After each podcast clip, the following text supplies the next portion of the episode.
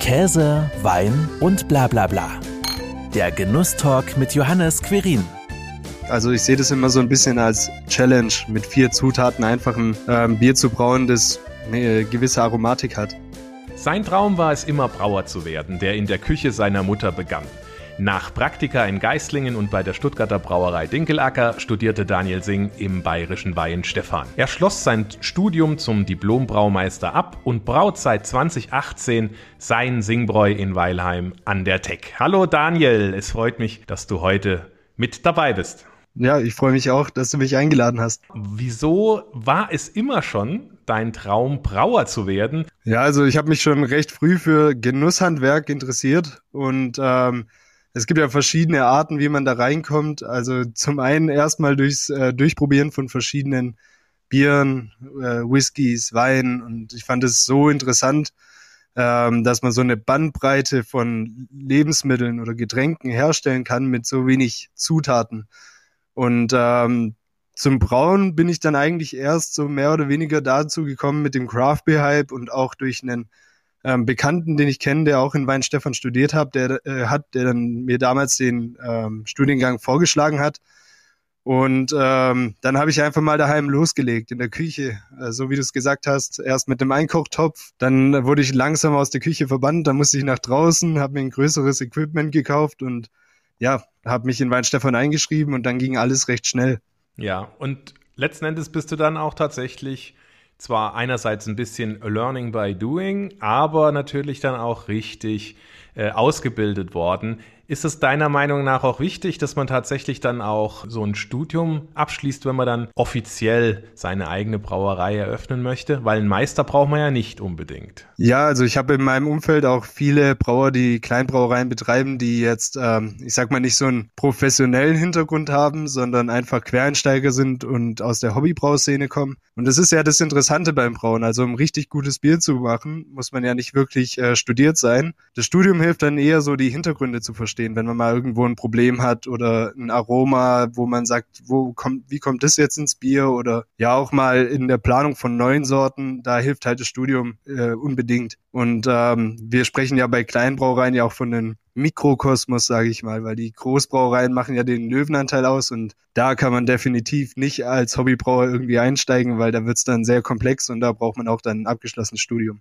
Wie, war eigentlich dein Ziel auch schon immer dann eine eigene Brauerei zu eröffnen oder hättest du dir auch vorstellen können, ach, ich arbeite bei Dinkelacker oder sonst irgendwo? Ja, also es ist so, wenn man äh, im Studium die Brauer fragt, äh, da hat wahrscheinlich jeder so insgeheim den Traum, irgendwann eine eigene Brauerei aufzumachen. Meistens hängt es an äh, zum einen am Geld und an der Unsicherheit äh, natürlich, weil es ist nicht so einfach, eine eigene Brauerei aufzumachen. Und viele entscheiden sich dann doch in die ähm, Lieferindustrie zu gehen oder auch in die Produktion bei großen Brauereien. Aber insgeheim möchte, glaube ich, jeder Brauer so sein eigenes Bier brauen und den äh, Bezug zum Produkt eigentlich nicht verlieren. Und ähm, das war für mich auch immer ganz wichtig. Ich habe ja auch beide Seiten gesehen. Äh, du hast es ja gesagt, ich war in einer mittelständischen und in einer recht großen Brauerei. Und ähm, da ist es so, dass wenn man da als Braumeister einsteigt, mit dem Produkt gar nicht mehr so viel zu tun hat, wie man sich das gern wünschen würde. Und da ist es natürlich schöner, wenn man ähm, alles noch in der Hand hat. Und das geht nur in der Kleinbrauerei. Wie ist es denn dann zur eigenen Brauerei gekommen? Weil du gerade ja auch gesagt hast, kapitalintensiv. Wie, wie sind da die ersten Schritte dann so gewesen, als dann 2018 Singbräu das Licht der Welt erblickt hat? Ja, ähm, das war ein glücklicher Zufall. Also auf der Brauanlage, wo ich jetzt gerade brau, ähm, das ist äh, eine Gasthausbrauerei, da hatte ich die Möglichkeit, die zu pachten. Das lag einfach daran, der Braumeister, der damals da gebraut hat, der ist gegangen. Dann war die Stelle frei. Und ich habe während meinem Studium schon die Möglichkeit gehabt, da die Biere zu brauen und ähm, ja, mich halt ein bisschen auf der Anlage zu verwirklichen für das Gasthaus damals noch. Und als ich dann mit dem Studium fertig war, ging es darum, wie es weitergeht. Und da wurde mir halt das Angebot gemacht, beziehungsweise habe ich das auch ein bisschen rausverhandelt, dass wir die, An also dass ich die Anlage übernehmen kann und da auch dann meine Biere brauen kann. Und jetzt sind wir jetzt bald äh, an dem Punkt, dass ich die Anlage auch kaufen werde und dann auch endlich dann meine eigene Brauerei habe. Stück für Stück zum Brauerglück, könnte man genau. quasi sagen. ja, natürlich haben wir auch Bier von dir mit im Genuss-Talk heute, logischerweise dabei. Wir probieren doch einfach mal drei Biere und du hast eben schon gesagt, wir starten mit dem hellen. Was haben wir denn sonst noch heute mit dabei? Also wir haben heute äh, drei Biere. Wir haben das helle, das ähm, ist ein leichtes, untergieriges Bier. Damit starten wir, weil es einfach das leichteste von den dreien ist. Dann gehen wir über das Zähringer, das ist ein Märzen, ein bisschen malziger, ein bisschen mehr Malzsüße. Und dann enden wir beim Lamsack, das ist eine, äh, ein Bier aus der Brewmasters Edition. Mhm. Schön malzig, bananig, phenolisch, aber da kommen wir dann nachher dazu. Also, das Helle. Ist alles ähm, bei dir ja ein Vollkraftbier, wie das so schön draufsteht. Aber du hast es ja auch gesagt, äh, alles nach dem Reinheitsgebot ja auch gebraut, ne? Ja, genau. Also der Begriff Craft Beer heißt ja eigentlich nur handwerklich gebraut und äh, in Deutschland ist es noch nicht ähm, ganz klar, was der Begriff meint, weil heutzutage gibt's ja alles mit Craft äh, mhm. und ähm, der Begriff ist ein bisschen verbessert worden, steht aber eigentlich im Ursprung fürs Handwerk und ähm, wir haben auf unserer Flaschen das Vollcraft Bier draufstehen. Das ist so eine kleine Mischung aus dem Begriff Vollbier und Craft Beer, weil mhm. wir wollten nicht draufschreiben nur Craft Beer, ähm, weil da hat man falsche Assoziationen, sondern wir wollten diese alte Bierwelt auch noch mit reinnehmen. Und dieses Vollcraft Bier ist da die Symbiose, sage ich mal. Und dieser Begriff Vollbier äh, stand damals für eine gewisse Besteuerungsart, wie man sein Bier versteuert hat. Das stand auch damals auf den Flaschen drauf. Heutzutage findet man das nicht mehr so oft, deswegen die Verschmelzung aus alt und neu ist Vollcraft Bier. Dann probieren wir mal. Zum Wohl. Zum Wohl.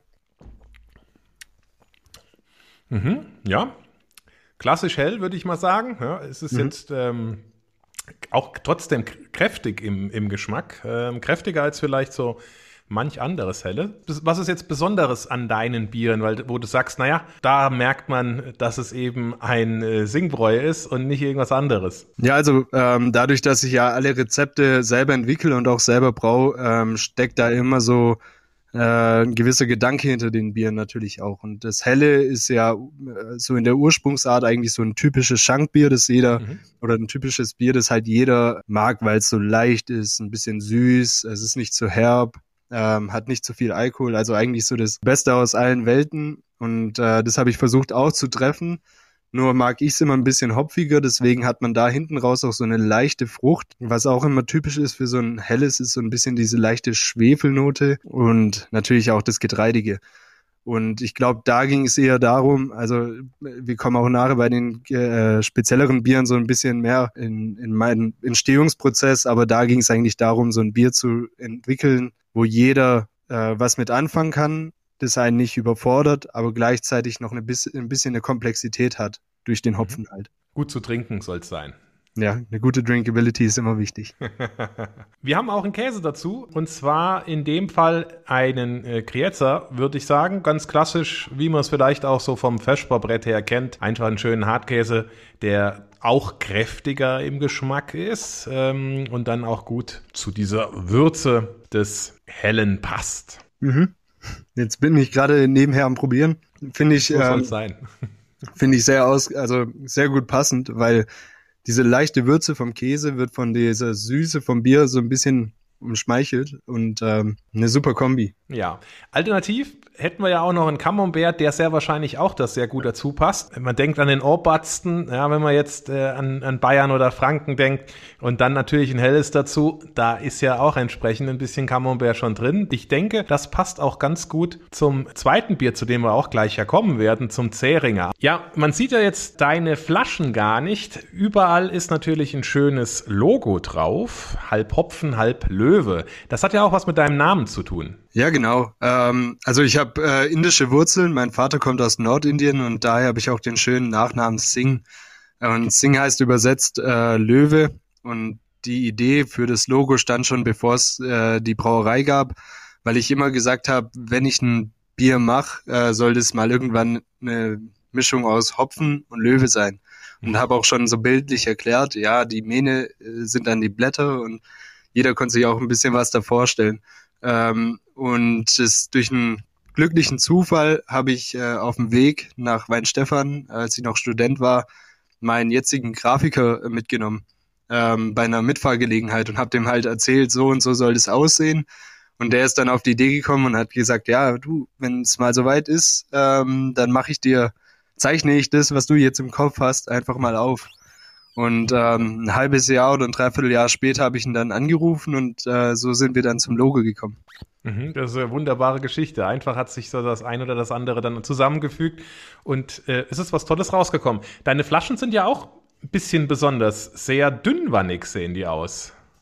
Ja, also das sind äh, für alle, die jetzt äh, mit äh, zuhören und es leider nicht sehen können, das sind 033 Liter Flaschen. Ähm, von der Form her so ein bisschen wie die Euroflasche, was man so kennt von den ähm, bayerischen Bieren, nur halt in klein. Und äh, wir haben da den Vorteil, dass die Flasche recht, äh, wie du sagst, recht dünnwandig ist. Ähm, dadurch haben wir auch eine gute äh, CO2-Bilanz im Transport. Aber ich sage immer, ähm, noch wichtiger für den äh, Konsumenten ist, die Flaschen werden recht schnell kalt im Kühlschrank. Und ähm, deswegen perfekt fürs Grillen. Da brauchen die nicht allzu lange, um äh, Trinktemperatur zu haben. Trinktemperatur, gutes Stichwort. Zähringer, das zweite in der äh, Linie heute. Das ist schon etwas dunkler. So, ich würde sagen, es ist ähm, karamellfarbig, äh, ja, schon wie gesagt etwas dunkler, aber jetzt noch nicht ganz ein dunkles Bier, sondern eher so in diese Richtung Karamell, Bronze. Ja, ähm, das hast du ganz gut erkannt. Also wir haben hier so einen schönen Rotton. Ähm, die Idee vom Zähringer war, wie man es schon am Namen erkennen kann, ähm, das Zähringer Geschlecht, weil Weilheim selber ist eine Zähringer Stadt, also die mhm. beruht sich auf das Geschlecht der Zähringer. Und ähm, da war es immer so ein Gedanke, ein Bier für die Stadt zu machen. Weil ich fand es schon immer cool, wenn, äh, wenn man auf einem Stadtfest ein Bier trinken konnte, das wirklich aus der Stadt kommt und auch so ein bisschen die Historie der Stadt einfangen kann. Und ähm, das haben wir hier über die Farbe gemacht und über den Bierstil. Wir haben hier einen Merzen im Glas. Merzen, ein typisches Festbier, malziger, kräftiger, stärker. Kommt daher der Name, dass man ähm, über den Sommer nicht brauen durfte. Da mhm. gab es ein Dekret in Bayern, ähm, weil es ja öfters dazu gekommen ist, dass mal, äh, dass es mal zu Bränden kam und ähm, beim Brauen braucht man recht viel Wasser. Ja, da hat man dann dieses äh, Dekret erlassen, dass man ab März nicht mehr brauen darf. Und im März hat man dann das Märzen eingebraut. Das war ein bisschen kräftiger, stärker, ähm, einfach weil Alkohol konserviert. Und das Bier war so länger haltbar für den ganzen Sommer. Deswegen gibt es auch auf den meisten Oktoberfesten und alles, was so Richtung Herbst geht, weil da waren die Tanks halt noch voll und man musste die halt auch leer machen. Und deswegen gibt es im Herbst auch einen Märzen. Ja, dann zum Wohl. zum Wohl. Dazu kann man, denke ich, auch ganz gut den Camembert probieren. Der ist ja auch ein bisschen intensiver im Geschmack. Ähm, das Märzen hat eine malzige Note, mhm. passt da, glaube ich, ganz gut dazu. Hat jetzt auch wie viel? 5,4 Volumenprozent. Das ist ein bisschen stärker. Wir haben ja auch hier diese leichten Röstmalze drin, die dann auch so dieses, was du schon gesagt hast, so diese leicht karamellige Note bringen. Mhm. Und ich denke, ähm, wenn man dann einen cremigen Käse hat, der kann es halt ganz gut abfangen und ähm, dann passt es ganz gut zusammen. Ja, dann probieren wir mal. Passt sehr gut. Wie viel unterschiedliche Sorten hast du denn überhaupt? Wir haben ja jetzt hier die drei, also einmal das Helle, dann äh, das Zähringer und nachher kommen wir ja noch zum Lamzack. Was hast du sonst noch in deinem Sortiment? Also unser Sortiment ist recht breit. Wir haben im Standardsortiment immer das Helle, das Zähringer und das Indian Pale Ale. Und äh, neben dem Standardsortiment haben wir jetzt auch so die Brewmasters Edition. Da gehört jetzt das Lamsack dazu. Jetzt kommt bald ein Summer Ale. Wir haben gerade einen Weizen und es kommt gerade auch ein alkoholfreies Pale Ale. Für alle, die ähm, keinen Alkohol vertragen, ist das vielleicht auch mal eine tolle Alternative. Und ähm, wir haben auch immer das gestopfte Pilz da, also ein leichtes äh, Sommerbier. Gerade die Brewmasters Edition das sind so saisonale Biere, die wir einfach ja saisonal neu brauen. Und da gibt's dann auch immer nur einen Tank von. Und wenn der verkauft ist, äh, gibt es auch erstmal für ein halbes Jahr nicht mehr. Wie kommst du denn überhaupt immer auf deine Ideen für neue Biersorten? Ja, das ist äh, recht unterschiedlich. Also oft sind es Biere, die ich interessant finde, wo ich sage, da möchte ich mich mal rantrauen. Dann gibt's einfach auch so gewisse Spektren, sage ich jetzt mal. So, man möchte in eine gewisse Richtung gehen, weiß noch nicht genau, wie man das machen möchte. Ja, man, dann probiert man sich ein bisschen aus. Man findet eine Hefe interessant oder ein gewisses Malz und möchte die Charakteristik einfangen und äh, schustert das Bier drumrum. Also das ist alles sehr, sehr unterschiedlich von Bierstil zu Bierstil. Machst du das im kleinen Versuchskessel, wie damals in der Küche bei deiner Mutter? Ja, also tatsächlich äh, wird die Kleinanlage, die wir noch, äh, die ich immer noch habe, äh, ab und zu bemüht für spezielle Biere. Oft ist es aber so, dadurch, dass man eine gewisse, ähm, ja, ein gewisses Wissen hat über die Anlage, kann man schon auch gleich auf der großen Anlage starten und dann wird eher so ein bisschen nachjustiert ähm, während des Brauens. Also sowas gibt's auch. Aber klar, also bei ganz speziellen Sachen muss man die äh, in Kleinsud fahren. Aber es kann auch sein, dass ähm, natürlich beim Upscaling von der kleinen Anlage zur größeren das Produkt komplett anders wird. Also da muss man auch ein paar Sachen beachten. Weißt du eigentlich immer schon vorher, wie das Bier dann auch tatsächlich am Ende schmecken soll? Hast du so eine, eine Geschmacksvorstellung im Kopf? Ja, also es ist ganz interessant beim Bier, ähm, weil die, ich sag mal, die ersten 70 Prozent vom Bier, die kann man schon gut einschätzen. Farbe, Geruch, also in welche Richtung das ungefähr geht. Aber die letzten 30 Prozent die sind halt dann, sage ich mal, die Blackbox.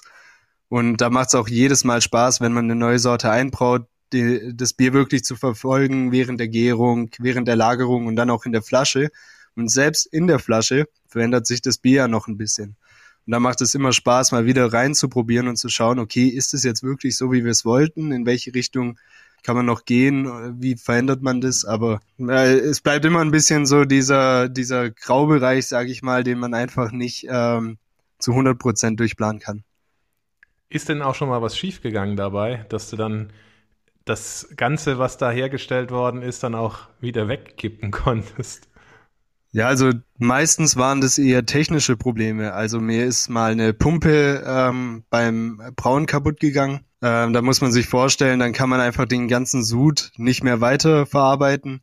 Aber da haben wir auch eine gute Lösung gefunden und die ganze Maische ist dann bei einem Brenner gelandet und da wird äh, ein Whisky raus. Ähm, also so richtig schief gegangen ist zum Glück noch nichts. Aber ja, sowas passiert in der Brauerei immer mal wieder. Ich habe das auch schon bei den Brauereien gesehen, dass, dass sowas passiert und ich bin froh, dass sowas bei mir noch nicht passiert ist. Ja, da kann man sagen, Klopf auf, auf Holz, ja, dass das auch weiterhin so ist. ja. Ähm, du hast ja auch keine normalen Kisten für deine Biere, sondern passt gerade zum Thema Holz eine schön, einen schönen Kasten aus, aus Holz, der dann mit deinen Flaschen bestückt wird. Ja, genau. Also ähm, bei uns ist ja alles Handarbeit. Also man kann auch mal ja, bei uns vorbeischauen auf der äh, Website, da sieht man auch unsere Kisten und auch wie wir arbeiten. Das ist alles sehr manuell. Also vom Flaschenfüllen ähm, bis zum ja, Malzsack äh, in, in den Bottich werfen ist bei uns alles Handarbeit. Und das wollten wir natürlich auch in den Kisten widerspiegeln. Ähm, deswegen haben wir uns dafür einen sehr natürlichen Ho Rohstoff des Holz entschieden und arbeiten da mit einer ähm, Behindertenwerkstatt zusammen, die uns die Holzkisten fertigt. Und die sind seit 2018 auch ähm, ein wichtiger Bestandteil natürlich in der Singbräu-Familie, sage ich mal. Was ist denn so deine, deine Vision und wo willst du denn in den, in den nächsten äh, Jahren mit äh, Singbräu denn hin? Ja, wenn man jetzt schon sagt, naja, ich habe jetzt schon einige verschiedene Sorten ausprobiert und äh, das Brauen füllt mich aus. Aber was ist jetzt so die, die große Vision von dir? Also wichtig war für mich immer die eigene Braustätte, in der ich mich auch ein bisschen ähm, selber verwirklichen kann mit Tastings und auch mit Besichtigung. Ähm, weil mir war schon von Sekunde eins an wichtig, die Leute mitzunehmen zum Brauprozess, weil leider in Großbrauereien sieht man zwar immer diese großen Bilder, wie ein Braumeister im Hopfenfeld steht oder im Sudhaus steht mit dem fertigen Bier, aber so die wirkliche Realität ähm, und auch das Riechen, Schmecken und was ein gutes Bier ausmacht, das sieht man leider recht wenig. Das habe ich während meiner Zeit halt so ja ins Herz geschlossen. Also auch wenn ich Freunde mitgenommen habe in die Brauerei und ihnen einfach mal das gezeigt habe, die haben einen ganz anderen Blick aufs Bier gehabt. Und es war mir wichtig, halt den Leuten das auch zu zeigen und die Leute mitzunehmen. Und ähm, dafür möchte ich die eigene Braustätte nutzen, damit man einfach sehen kann, wo kommt das Produkt her, was macht Qualität bei einem Bier aus. Und das ist die, die große Vision, dass wir das irgendwann ähm, ja, verwirklichen können. Ja, darauf arbeitest du dann auch entsprechend hin. Und dazu muss man natürlich dann auch Bier verkaufen, dass das auch irgendwann erfüllt werden kann. Ist es eigentlich kompliziert, Bier an die Frau und an den Mann zu bringen und gerade natürlich jetzt auch, ich sage jetzt einfach mal, ein Nischenbier aus einer kleinen Brauerei muss man da sehr viel Marketing betreiben? Was machst du da alles dafür? Das ganze Marketing beruht eigentlich darauf, dass ich äh, alles selber mache. Ähm, vom äh, Instagram-Account über Facebook, äh, über Tastings ähm, versuchen wir die Leute einfach mitzunehmen. Wir haben auch ja natürlich kein großes Marketingbudget als Kleinbrauerei. Das heißt, ähm, man ist da ein bisschen begrenzt. Was ich aber sagen muss, bei meinen Kunden und auch generell äh, bei den Konsumenten und Biertrinkern sieht man schon eine Entwicklung, dass immer mehr Interesse auch für besondere Biersorten da ist. Und äh, das kommt natürlich durch die, zum einen durch diese Craft Beer Bewegung, und auch äh, durch diese Bewegung mehr hin zur Regionalität, äh, die natürlich uns äh, da in die Karten spielt. Und ähm, Natürlich darf man auch nicht vergessen, dass man die Reichweite, die man heutzutage hat über die sozialen Medien, auch nutzen kann, um sich selber und die Brauerei einfach zu zeigen. Man merkt es halt, dass äh, das den Leuten auch wichtig ist heutzutage, dass man ein transparentes Produkt hat. Ja, so läuft es schon alles. Aber natürlich ähm, können wir nicht mit den anderen Brauereien, bei den, mit den großen Brauereien mithalten, die ähm, sich oft in Gaststätten einkaufen und Verträge haben mit Gaststätten, sondern wir müssen halt mit dem Produkt überzeugen und ähm, da müssen wir halt äh, schwer kämpfen, aber spätestens wenn wir die Leute dazu bringen, das Produkt mal zu probieren, ist es dann meistens gar nicht mehr so schwer. Da überzeugt dann der Geschmack, die Süffigkeit und letzten Endes ja auch dann vielleicht eine besondere Sorte wie das Lamzack, was wir ja auch noch probieren wollen. Du hast ja gerade gesagt, besondere Geschmäcker, besondere Sorten. Da zählt das ja auch dazu. Du hast es ja angedeutet, äh, es ist die Brewmaster Edition oder eins aus der Brewmaster Edition limitiert im Endeffekt. Ne? Und wie wählst du denn so ein Bier aus, das dann in diese Brewmaster Edition kommt? Also hier jetzt beim Lamsack ähm, ist die Geschichte ganz besonders. Also ich habe mich lange Zeit nicht mit der belgischen Bierkultur beschäftigt, weil mir waren die Biere immer zu alkoholisch und zu stark. Und äh, ich war mehr oder weniger gezwungen, weil ähm, damaliger Mitbewohner von mir aus Belgien kam und der hat immer wieder Bier mitgebracht. Das war so der Einstieg und dann habe ich ihn auch mal besucht und wir sind von Bar zu Bar gelaufen, haben verschiedene Biere probiert und natürlich, wenn man als Braumeister in eine Bar kommt und sagt, man ist deutscher Braumeister, ähm, werden einem auch die besten Biere vorgestellt und dann wird darüber gesprochen, über Stunden, zum Teil wird über Bier philosophiert. Mir war es wichtig, diese Kultur, die ich da in Belgien erlebt habe, auch in einem Bier bei mir einzufangen. Und da ist vielleicht wichtig zu beachten, dass wir in Deutschland ja ans Reinheitsgebot gebunden sind bei Bier, äh, die Belgier nicht. Ähm, das heißt, in einem normalen Blond, also so heißt der Stil, den wir heute trinken, mhm. ähm, sind normalerweise Orangenschalen drin, Koriandersamen und ein bisschen Kandiszucker. Also mhm. so ist das Originalrezept. Ähm, jetzt hier habe ich darauf komplett verzichtet und habe gedacht, wie kann ich den Geschmack im Reinheitsgebot auch wieder kreieren. Und da haben wir jetzt einen Hopfen verwendet, der heißt Katzbeck, der hat so leichte Orangennoten, und eine Hefe, äh, die Saccharomyces diastaticus heißt die, eine übervergärende Hefe, die einen sehr trockenen Geschmack bringt, aber gleichzeitig schöne Bananen- und Nelkennoten, die so ein bisschen dieses Gewürzige bringen. Äh, und zusammen ähm, ja, haben wir es geschafft, äh, ein Bier zu entwickeln im Reinheitsgebot, das nicht nach Reinheitsgebot schmeckt. Schwierige Aufgabe, probieren wir, zum Wohl. Mhm. Und was sagst du? Ja, die Nelke hat man tatsächlich einerseits so ein bisschen in der Nase, mhm. aber dann auch im Abgang ähm, am Gaumen. Und finde ich sehr spannend, dass das geht, ne? Mit legalen Mitteln. ja, also gerade das Thema Hefe ist ein äh, Thema, das in den Brauereien sogar noch gar nicht richtig angekommen ist. Da gibt's noch äh, eine Menge an Möglichkeiten, die man nutzen kann. Und ähm, ja, dafür sind so Kleinbrauereien Vorreiter, weil da kann man am meisten experimentieren, sage ich mal. Ja, und dazu, ich hoffe, dass du überhaupt Blauschimmel magst, habe ich einen Blauschimmelkäse ausgewählt. Äh, ist ja nicht jedermanns Geschmack äh, und immer mutig, wenn man sowas auswählt, aber ich dachte, du hast ja auch ein mutiges Bier ausgewählt, wähle ich einen mutigen Käse. ja, also ich liebe Blauschimmelkäse. Deswegen passt es ganz gut. Und ich denke, weil das, dieser Samstag hat ja schon auch eine gewisse Süße, weil du hast ja auch gesagt, du hast das ja auch versucht, ne? wenn da Kandiszucker im Normalfall reinkommt, dann ist das ja richtig süß. Und in dem Fall hat das auch eine schöne Süße und da passt das, denke ich, auch ganz gut zu so einem kräftigen Blauschimmel. Ja, jetzt habe ich ja die Kombination probiert. super passt die. Sehr schön. Ähm, wo gibt es denn überhaupt überall, außer jetzt bei dir online, ähm, deine Biere zu kaufen? Hast du auch schon einige Läden quer durch die Republik, wo man ein Singbräu kaufen kann? Generell verkaufen wir unsere Biere ja recht regional um den, ich sag mal so, um Stuttgart, Esslingen ähm, rum. Ähm, mittlerweile kommen aber immer mehr Läden auf uns auch zu. Jetzt haben wir unsere weiteste Verkaufsstelle ist gerade in Köln. Aber generell kann jeder, der in Deutschland Singbräu probieren möchte, einfach mal auf unseren Online-Shop gehen, auf singbräu.de. Da kriegt man alle Biere in allen Gebindegrößen von 6 bis 24 Flaschen, kann man sich das nach Hause liefern lassen. Gibt es das eigentlich auch im Fass irgendwo zu trinken in der Region Stuttgart oder nur in Flaschen? Also ähm, es gibt es auch in Fass, aber jetzt gerade natürlich nicht. Du hast dich ja bewusst dafür entschieden, das deutsche Reinheitsgebot jetzt auch gerade bei dem Lamsack durchzusetzen. Es gibt ja öfter auch Kraftbierbrauereien, die äh, natürliche Zutaten noch hinzufügen.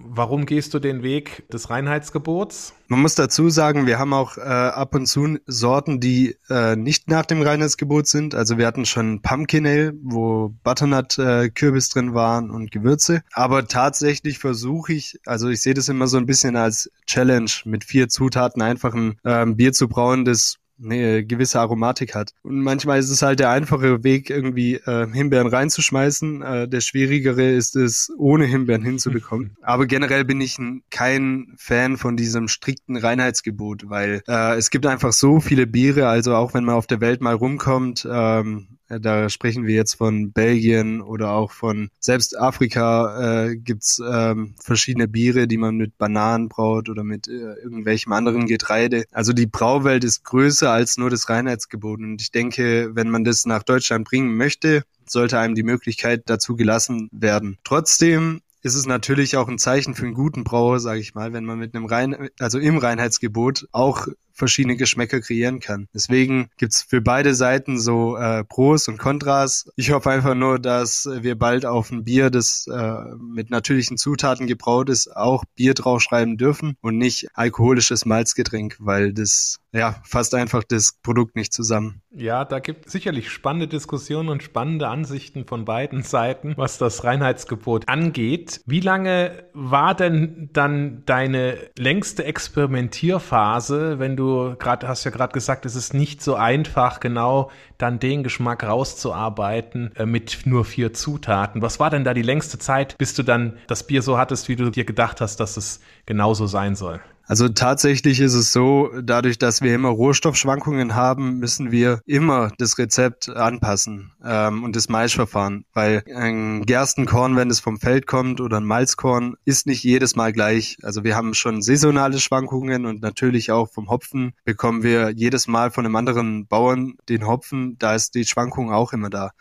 Das heißt, ähm, wir sind eigentlich immer so in der Phase des Wandels, Wandelns und Rumprobieren. Also es gibt auch nicht dieses, äh, was man in, vielleicht in Werbungen manchmal hört, dass man ein Rezept von vor 500 Jahren gefunden hat und das Bier genauso braut. Ähm, sowas kann es gar nicht geben, weil wir einfach immer vom Rohstoff einfach auch abhängig sind tatsächlich, aber da wolltest du wahrscheinlich eher drauf hinaus, sind so Ideen, die ich oft habe, wo ich einfach lange überlege, ähm, wie kommen wir da hin und wie vor allem, wie kann man das vermarkten und verkaufen auch, weil äh, es gibt ja Biere, die würde ich super gern brauen, aber wenn die auch, wenn ich die interessant finde, aber kein anderer, dann ist es natürlich auch immer schwer. Und da gibt's äh, so ein paar Sachen, die ich schon sehr lange im Kopf habe und äh, wahrscheinlich schon seit einem Jahr oder noch länger mit mir rumtrag, aber einfach noch nicht realisiert habe. Sowas gibt's sowieso. Sowas gibt's immer.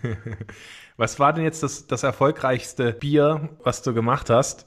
Sehr wahrscheinlich hier das Helle oder das Zeringer oder sagst, oh nein, es gibt äh, außerhalb des Standardsortiments eins, das ist quasi weggegangen wie warme Semmeln. Also tatsächlich ist es so, das äh, Bier, das am meisten läuft, ist einfach das Helle, weil, wie schon gesagt, das trifft den Geschmack der meisten Leute und da ähm, geht deswegen auch mengenmäßig am meisten Bier einfach. Bei diesen Sondersorten ist es oft so, dass es ähm, Liebhaber gibt, die sagen, wenn es das Bier gibt, ich kaufe mir davon irgendwie ein paar Kisten, stell die in meinen Keller, weil ich ähm, den Geschmack so arg so liebe. Tatsächlich war das für mich der größte Erfolg war das äh, Lamsack, weil ich gedacht habe, ein belgisches Bier, 6,5 Prozent in Deutschland ist schon nicht ohne, vor allem mit der Charakteristik. Und tatsächlich sehr viele Bierliebhaber habe ich damit gefunden, die auch äh, nur wegen dem Lammsack extra in den Shop kommen und das Bier kaufen.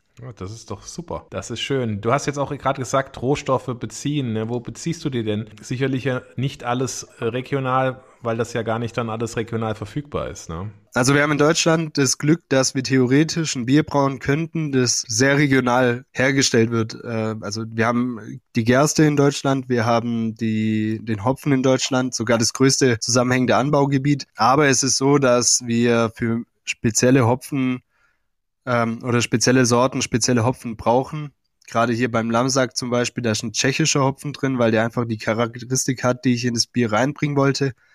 Beim Pale Ale brauchen wir einfach äh, angelsächsische, also äh, amerikanische Hopfen. Ähm, das hat so ein bisschen mit dem Terroir zusammen. Ähm, man muss sich vorstellen, hier haben wir einen sehr lehmigen Boden in der Hallertau und in Tettnang. Dadurch ähm, ist es perfekt geeignet für Landsorten wie den Tettnanger, so schöne grüne Noble Hops sagt man auch im Craft Beer Bereich. Wenn man aber was Fruchtiges will, so eine richtige Fruchtbombe, da musste man lange Zeit äh, oder muss man jetzt auch noch auf den amerikanischen Markt gehen, weil die sind zum einen ein bisschen schneller, was neue Sorten angeht und ähm, die haben eher so sandige Böden und da kriegt man einfach nochmal so ein bisschen anderes Aroma in den Hopfen.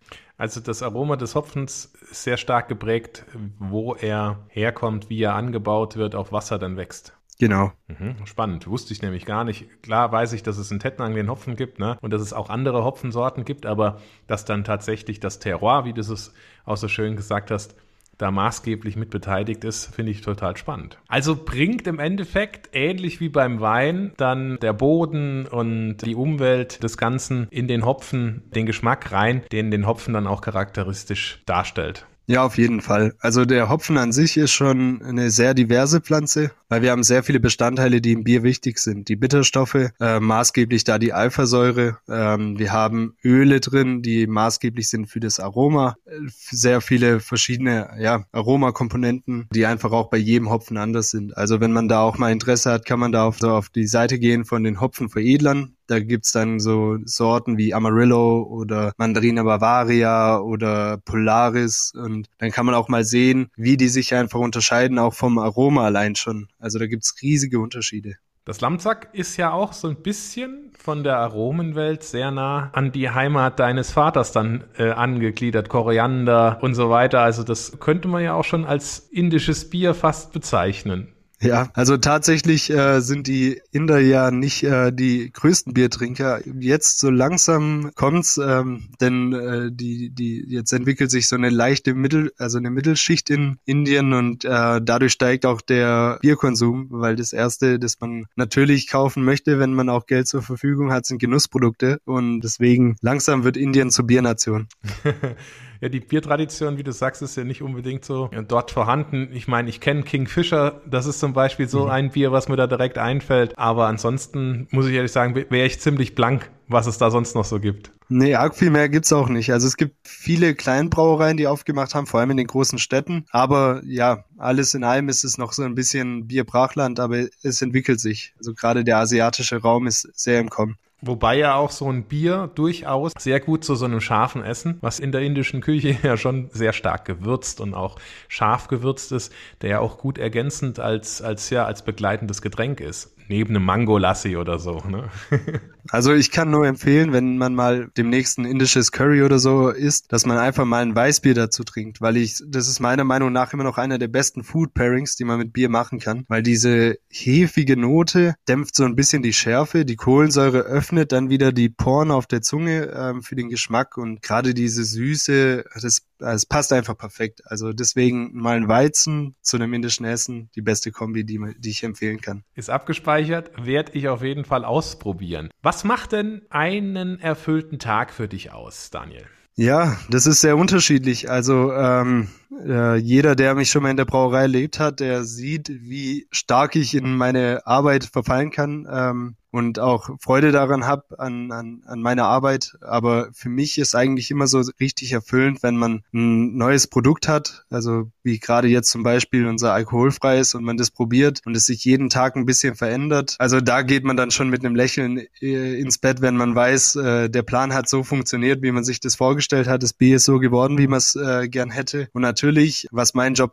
auch so besonders macht, ist die Zeit mit meinem großen Freundeskreis an Biertrinkern, ähm, also Kunden, die in den Laden kommen, mit denen man reden kann über die neuen Biere, ähm, wenn die das Bier probieren bei Tastings und ähm, man darüber sprechen kann. Das sind wirklich erfüllende Momente, weil es ist schön am Bier, dass es einfach ja so so so einfach ist. Man gibt es einfach jemanden und ähm, jeder kann sich ein Bild machen. Ähm, ohne dass man viel Vorwissen äh, braucht. Vielleicht noch mal kurz zum alkoholfreien Bier, weil das interessiert mich natürlich. Ist das aufwendig, sowas herzustellen ohne Alkohol? Weil ja ne, von Natur aus neigt Bier ja dazu, Alkohol auszubilden.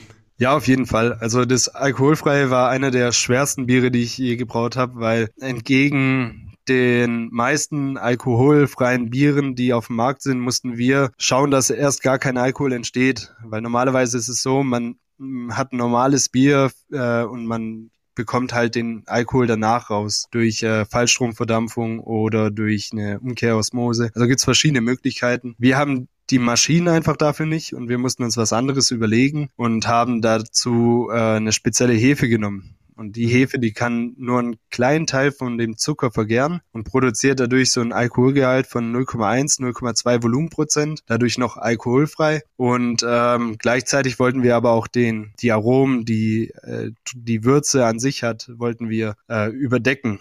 Und das machen wir mit Hopfen. Deswegen ist es auch ein alkoholfreies Pale Ale, weil wir einfach diese Fruchtnote haben, die zusammen mit der Restsüße und diesem nicht vorhandenen Alkohol trotzdem schönes, vollmundiges und fruchtiges Bier bringen. Ja, so ist es dann entstanden. Und dann gibt's noch ein paar technische Details drumherum, aber das ist dann alles dann doch recht komplex. Ja, das kann ich mir sehr gut vorstellen, wenn man dich da auch mal bei Instagram schon an, am Kessel oder aber auch an der Abfüllanlage gesehen hat, ist das sehr viel Technik und auch Handarbeit. Vielen Dank, Daniel, dass du uns mit in dein Brauerleben mitgenommen hast und es war sehr interessant und vor allem auch lecker, deine Biere zu trinken.